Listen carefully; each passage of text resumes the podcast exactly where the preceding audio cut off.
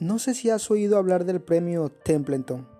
Se trata de un galardón creado en el año de 1972 por la fundación que lleva ese mismo nombre y que anualmente se otorga a personajes que han contribuido al progreso y al fortalecimiento de los valores espirituales. La ceremonia de entrega se celebra en el Palacio de Buckingham, en Londres, Inglaterra, y el ganador recibe, además de una medalla de reconocimiento, un millón de dólares. Entre los, entre los galardonados en el pasado han estado personajes de renombre mundial de la talla como por ejemplo Teresa de Calcuta, Billy Graham, entre otros.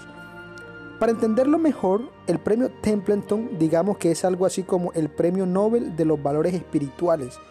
Imaginemos ahora el siguiente caso. Tú has recibido este galardón por la labor que has realizado en favor de los valores espirituales y morales de la humanidad pero también has recibido una carta de parte de unos reclusos en las que te agradecen por lo mucho que ha significado para ellos tus visitas a la cárcel donde están recluidos. ¿Qué tendría más valor para ti? ¿El premio Templeton o la carta de agradecimiento de los reclusos? Ahora, si hiciéramos la pregunta al jefe de información de un canal televisivo, muy probablemente nos diría que más importancia tiene la entrega de la medalla por su valor noticioso.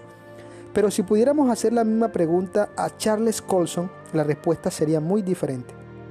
Colson fue galardonado con el premio Templeton en el año de 1993 por su labor humanitaria a través de Prison Fellowship, un ministerio internacional de ayuda a reclusos y a sus familiares.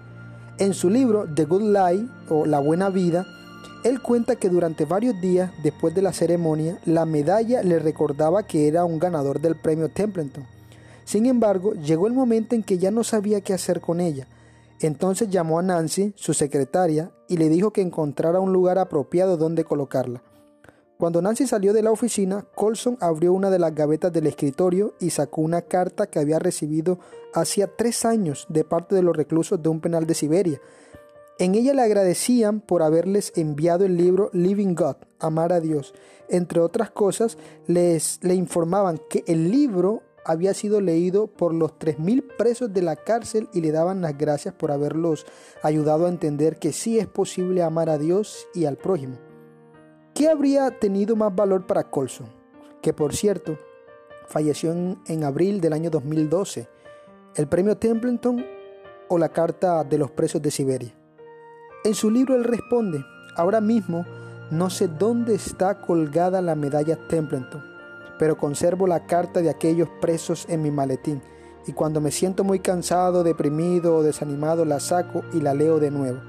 Si se me permitiera tener un momento de reflexión antes de mi muerte, me aseguraría de mantener esa carta a mi lado. Fueron las palabras de Colson en su libro antes de morir.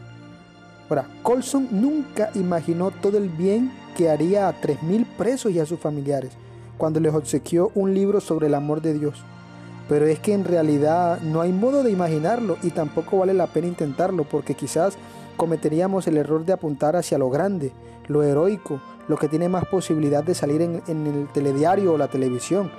Debemos hacer el bien sin mirar a quién y por supuesto hacerlo con la motivación adecuada, como bien expresan estas palabras atribuidas a Teresa de Calcuta. Haz cosas ordinarias con un amor extraordinario. Así que ¿Qué tiene más valor para ti? Es la pregunta con la que terminamos para que reflexiones. ¿Qué tiene más valor para ti?